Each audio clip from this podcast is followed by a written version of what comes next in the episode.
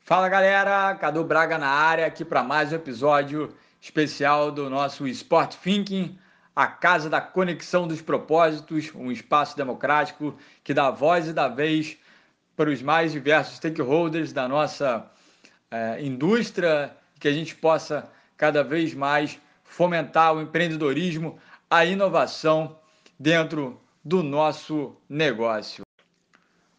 Bom, no episódio de hoje eu tenho a honra de apresentar. Esse é um companheiro, sim, de longa data, profissional que eu admiro bastante, conexão onde a gente já troca experiências e figurinhas aí já há bastante tempo. Douglas Lorite Mota, ele uh, que é profissional de educação física pela Universidade do Estado do Rio de Janeiro, tem uh, especialização em alta performance pelo Comitê é, Olímpico Brasileiro, é, inclusive foi técnico da Seleção Brasileira de Basquete 3x3 entre 2017 e 2022, participou de toda a preparação do pré-olímpico, da seleção sub-23, é, visando né, os Jogos Olímpicos de Tóquio 2020, vai falar um pouco sobre a sua trajetória esportiva, sobre também é, o movimento do basquete 3x3, que para muita gente ainda é uma modalidade é, desconhecida, ainda em ascensão, modalidade que se tornou olímpica nos últimos Jogos. Bom, tudo bem, pessoal? É... Primeiro eu queria agradecer a oportunidade de falar um pouquinho mais sobre minha trajetória dentro do, dentro do esporte, dentro da, das modalidades que eu já, já transitei. É, agradecer o Cadu pelo convite, é sempre um parceiraço aí que a gente vem trocando ideias há, há, há muito tempo. E vai ser um, pra, um prazer participar é, do Sport Thinking é, com vocês e falar um pouquinho mais sobre essa, essa modalidade, essa nova modalidade olímpica, né, que é o basquete, basquete 3x3. Bom, Douglas, mais uma vez, muito obrigado por é, topar esse nosso bate-papo. As portas aqui do Sport Thinking estão sempre abertas, sempre traga ideias, inovações, sugestões de, de participantes.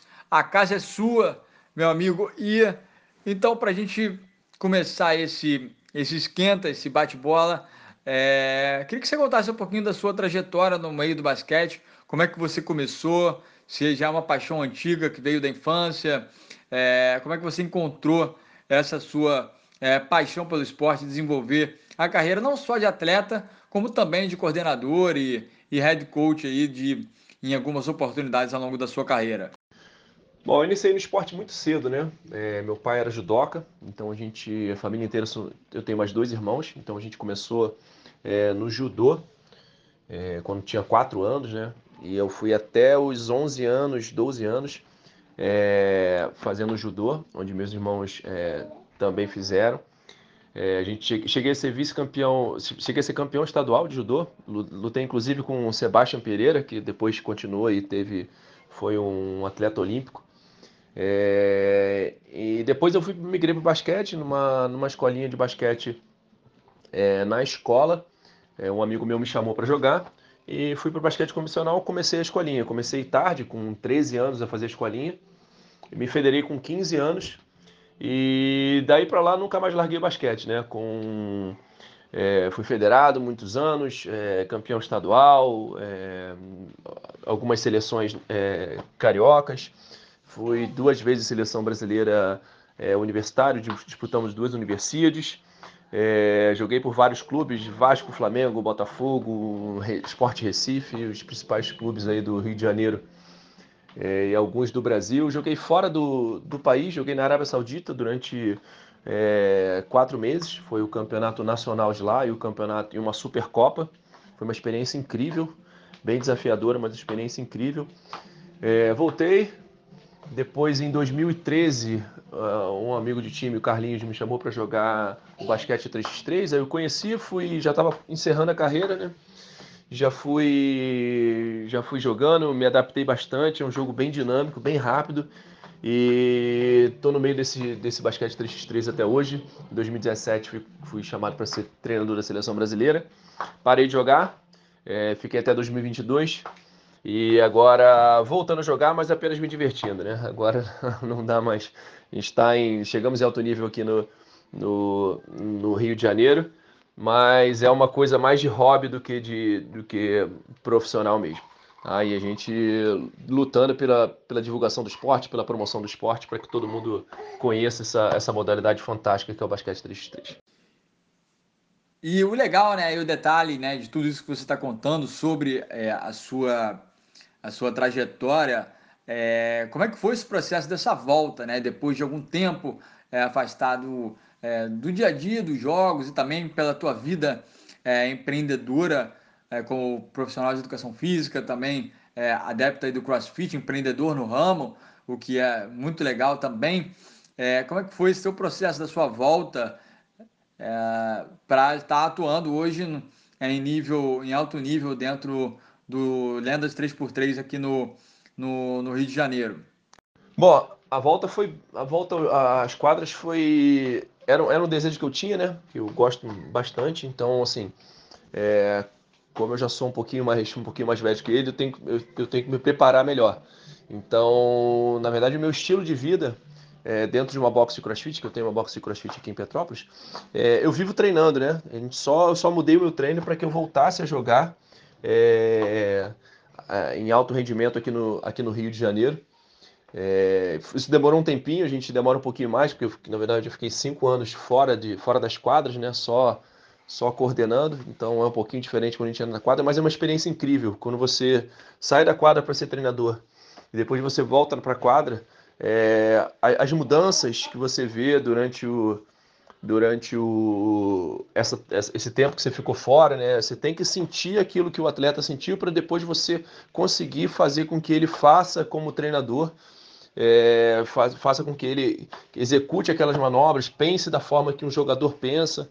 Então, na verdade, é, foi bem interessante essa, essa, essa volta e muito prazer em voltar em voltar a jogar e alto rendimento agora, melhor ainda. E a gente vai tentando tentar em forma para que a gente consiga aí é, campeonatos internacionais é, pelo Lendas, junto com o meu time, é, para que a gente possa levar o Brasil aí a, a, títulos internacionais mais uma vez com Lendas.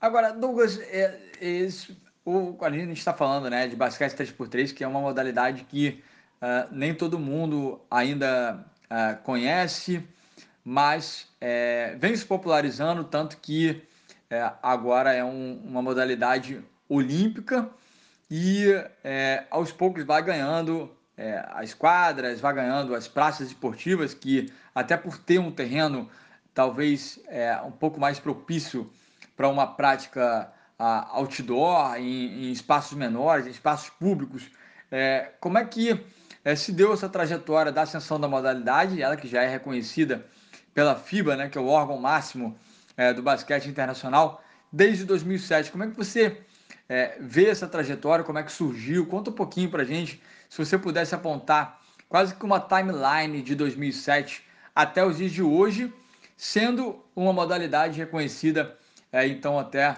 por já estar sendo parte dos Jogos Olímpicos. Bom, é, o basquete 3x3 tem, tem feito uma, uma carreira, uma, uma ascensão meteórica, né? Em 2007 ele foi reconhecido pela FIBA, em 2011 já tivemos o primeiro, o primeiro campeonato mundial em Rimini, na, na Itália, é, sub-18, onde o Brasil foi vice-campeão vice-campeão mundial. E desde lá a gente vem uma, uma crescente muito grande. 2011 é, o primeiro World Tour, que é como se fosse um campeonato mundial de clubes no futebol, então é um campeonato de equipes. É, os mundiais, é, Copas do Mundo, né, que eram de dois em dois anos, hoje já estão todos os anos, campeonatos pan-americanos, então a ascensão desse esporte foi meteórica, tanto que em 2017, se não me engano, já foi anunciado é, que participaria dos Jogos Olímpicos em caráter definitivo. É, então, assim, nenhum outro, nenhuma outra modalidade esportiva chegou tão rápido a, aos Jogos Olímpicos quanto o basquete 3x3, né? Então a gente vê isso como um, como um ótimo fator a nosso, a, a nosso favor, né? É, ele pode ser jogado em qualquer lugar, então qualquer praça pública, qualquer lugar, ele é feito para ser um esporte, uma modalidade outdoor. Então, desde que você tenha meia quadra com uma tabela, você consegue jogar Na verdade, todos os, os, os atletas de, de, de, basquete convencional de 5 contra 5 já jogaram 3x3 nas suas é, iniciações esportivas e, ficam, e brincam de 3x3. Eles só adaptaram um pouquinho das regras. É, e eu vejo um crescimento muito grande, né? É, apesar do Brasil estar um pouquinho atrás em termos de estrutura, é, em termos de, de, de treinamentos de seleções, de, de, de é, a nível internacional, digamos assim, de seleção, é, a gente tem bastante evento no Brasil que divulga bastante modalidade, bastante, bastante é, atletas jogando essa modalidade, se apaixonando por ela e jogando também o basquete convencional, o que não o que as pessoas acham que é, é, seletivo, não, na verdade, você a gente incentiva a jogar os dois, deixa lá na frente quando você for adulto, tiver que escolher é, uma das duas opções você escolha, mas que jogue quanto mais você jogar basquete, melhor para essa modalidade, tanto para o 5 contra 5 quanto, para o 3 contra 3. E isso tudo vem, vem, vem crescendo bastante. Acho que a gente chegou no topo aí. Não tem muito mais do que crescer, agora é só expandir e massificar para que a gente consiga é, mais, mais material humano, mais atletas, mais treinadores, para que o Brasil se torne uma, uma potência do basquete 3x3 mundial. E ainda sobre esse tema Jogos Olímpicos, Douglas, é... você esteve à frente né, da seleção brasileira, participou de todo esse processo pré-olímpico, foram alguns anos à frente é, é da seleção brasileira de basquete 3x3, né, no, pelo Comitê Olímpico Brasileiro. Imagino que deva ter sido uma experiência uh, incrível uh, de, de pegar todos esses primeiros anos, uh, toda uma preparação pré-Jogos Olímpicos. Como é que hoje o Brasil encara o próprio Comitê Olímpico e estão estruturados as praças esportivas para a prática da modalidade? Existe algum plano de, de popularização da modalidade no Brasil? O que, que falta para essa modalidade pegar, então, é, a nível nacional e que até possa se desenvolver ainda mais a nível de infraestrutura? O que, que falta?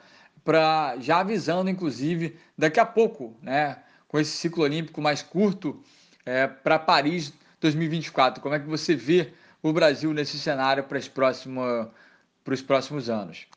Bom, nesses próximos anos eu vejo uma evolução muito grande, como eu, como eu tenho visto, até durante, até no final da, da finalzinho da pandemia, a gente vê uma, uma quantidade de eventos aqui no Brasil muito grande, mas para a gente chegar no nível internacional, a gente precisa se estruturar, não é só juntar para jogar, né? Então a gente precisa de treinamento, a gente precisa de preparação física, a gente precisa de, de um clube com estrutura que dê quadra para a gente treinar, o que nem a seleção brasileira tinha na época, né? Então a gente, assim, é, com o que a gente tinha, a gente fez bastante, porque a gente não tinha tantas sessões de treinamento antes das competições. É, a estrutura era, não, era, não era condizente com uma, com uma seleção brasileira, então, assim, a gente podia ter uma estrutura melhor se fosse uma, uma estrutura comparada ao, 5 contra, ao que o 5 contra 5 tem é, de seleção brasileira. Acredito que a gente estaria é, nos Jogos Olímpicos de, de Tóquio. Mas é, é o que tem para hoje, né? A gente fez o possível para que chegasse lá, então a gente fez um monitoramento durante a pandemia dos atletas, é, passando treino e tudo mais. E foi um resultado muito bom. É, subimos vários degraus. A gente, a gente não, é, não era favorito, nunca foi favorito. A gente, a, partir do, treina, do, do, treinamento, a gente conseguiu chegar ao nível internacional, que a gente é, nunca teve, é, um nível internacional competitivo.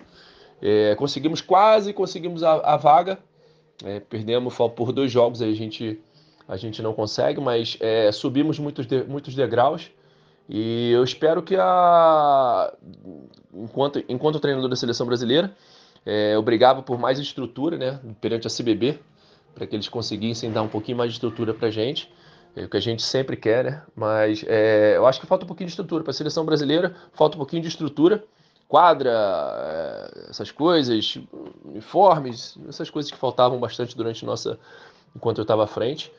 Mas é, o Brasil tem atletas, tem atletas que conseguem chegar nesse nível internacional, desde que bem preparados e bem treinados, né? Sem treinamento, eu acho difícil da gente chegar, mas está é, em boas mãos, que é o Luca Carvalho, que é um grande amigo meu, conhece bastante o 3x3, está à frente da seleção brasileira hoje. É, mas a gente depende dessa, dessa parte da dessa parte estrutural aí, a gente fica um pouquinho travado por causa disso. Mas o Brasil tem condição de chegar, e vamos chegar. É, a gente tem esperança nisso e eu conheço os atletas que, que jogam aqui no Brasil. A gente tem bastante atleta talentoso. Muito legal, Douglas. E mais uma vez, muitíssimo obrigado. Tapete vermelho estendido aqui. Você concluísse falando um pouco sobre o teu propósito, a tua visão de futuro enquanto empreendedor, o que, que você pretende é, contribuir é, para o futuro dentro dessa modalidade, dentro do esporte como um todo. Bom, futuro. É, bom, obviamente eu gostaria de, ser, de, voltar a ser treinador, né? É, se for da seleção brasileira, ótimo. Se não for de um, um clube, é, também, também bom, porque eu gosto muito de ser treinador. O, o jogo, hoje, óbvio que eu quero ganhar, mas é, eu entendo que, que tem, tem atletas mais novos que vão conseguir é, chegar a um patamar maior. Então, como treinador, acho que eu consigo ajudar mais do que como atleta. Por enquanto, só me divertindo, mas a gente precisa de estrutura também. Como, como você falou, eu tenho, uma, eu tenho uma academia aqui em Petrópolis, então, assim, eu não consigo largar tudo para uma estrutura mais ou menos, mudar de vida, para uma estrutura mais ou menos para treinar algum clube. Não tem que ser uma estrutura boa, um projeto, um projeto legal, para que a gente consiga mudar a vida sem, sem atrapalhar, é, principalmente a parte, a parte financeira, a parte estrutural da vida. Né?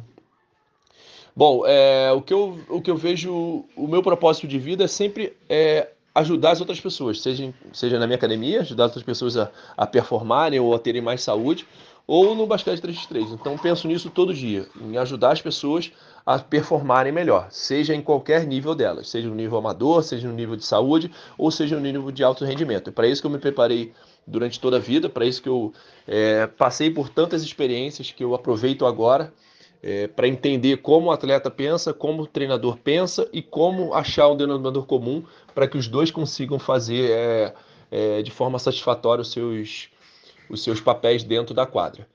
É, pretendo voltar como treinador daqui a algum tempo, dependendo das propostas. Tem aparecido algumas propostas, mas é, não, como eu falei, não tão estruturadas, que não dá para arriscar nessa altura da, da vida.